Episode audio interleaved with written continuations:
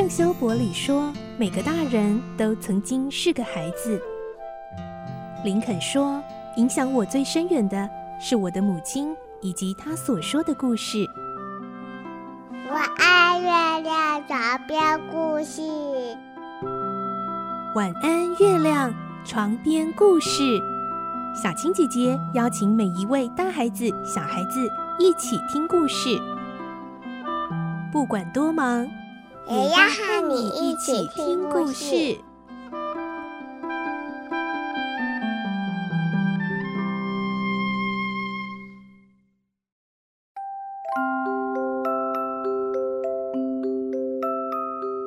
晚安，欢迎你和我们一起听故事。我是小青姐姐，我们今天继续来听《怪盗与名侦探》第二集的故事。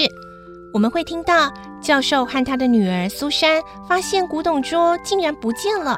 他们到警察局报案，警察开始调查。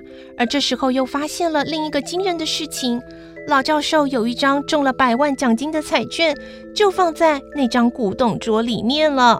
来听今天的故事，《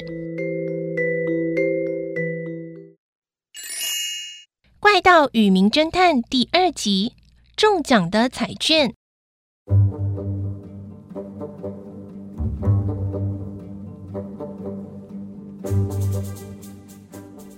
董桌被偷走了，而且是在光天化日之下从大门给搬走的。警察局接到报案之后，检察官赶来了。根据他的调查，在苏珊到学校去接父亲，还有女佣出门去买东西这段时间里，发生了这件窃盗案。邻居说。哦，我们看见有一个搬货的人呐，在教授门前按过两次铃，但是我们没想到女佣也不在家。后来就看到这个人哦，把桌子搬到马车上就走了。我不知道他是个小偷啊。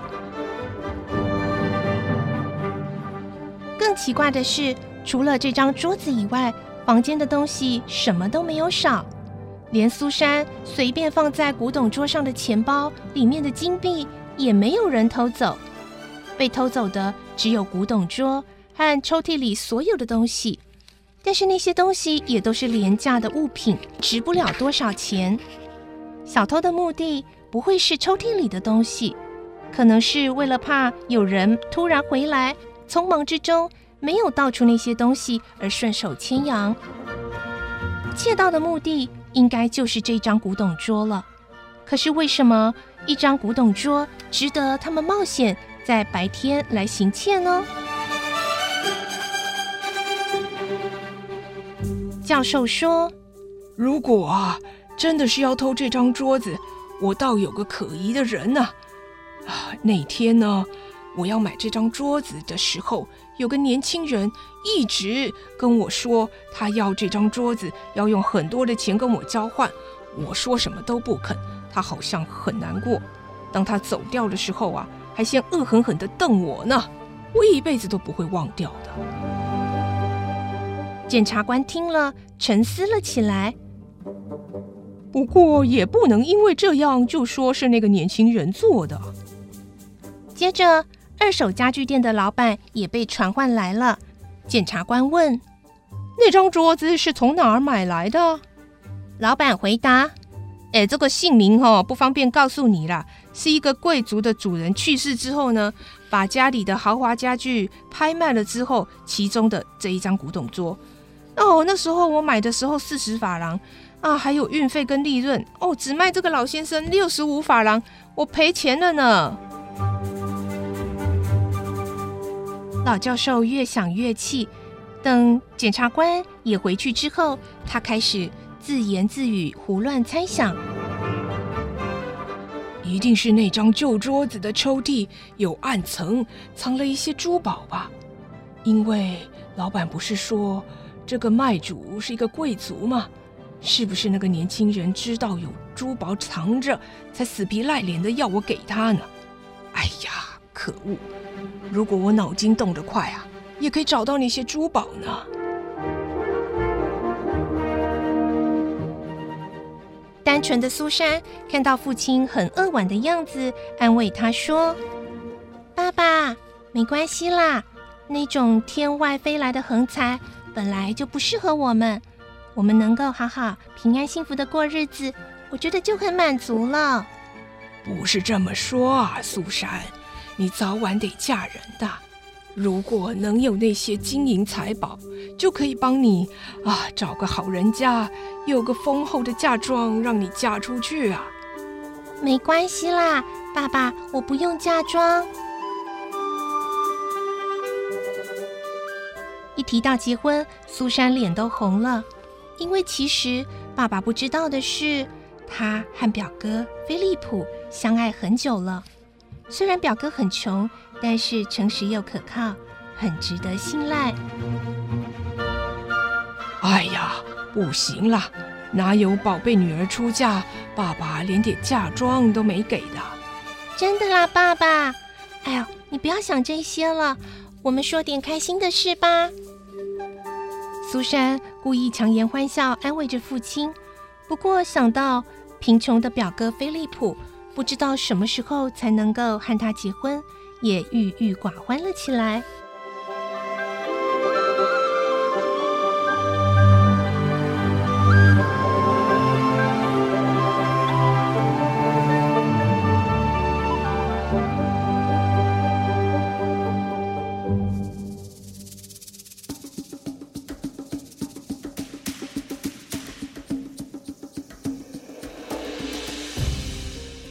就这样过了两个月之后，二月一号的傍晚，教授拿起晚报，他看着报纸喃喃自语：“哎，今天奖券要开奖了，我来对对看呐。”哎，他把眼镜戴好，突然他紧张的脸色苍白。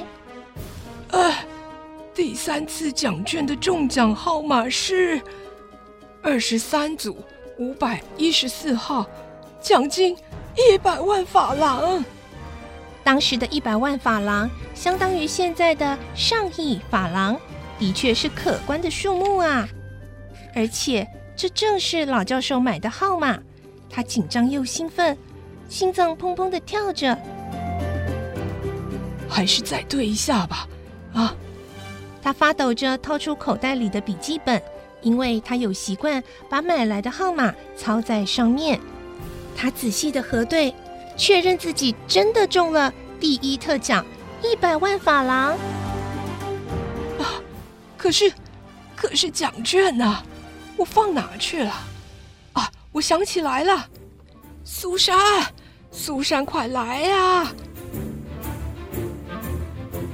苏珊听到爸爸的尖叫，慌慌张张的跑来了。爸爸，怎么了？什么事？箱子，你有看到那箱子啊？什么箱子？哎呀，放信件的箱子，我摆在桌上的。啊，那个啊，您忘了吗？那天您不是叫我收在那张古董桌的抽屉吗？是收在哪儿？那个古董桌的抽屉呀。哈，被偷去的古董桌。是啊。连桌子一起被偷了，可是只是旧箱子和一些信，没什么要紧吧？哎呀，那里面有一百万法郎啊！什么？一百万法郎？是啊，中了特奖的奖券啊！啊，真的吗？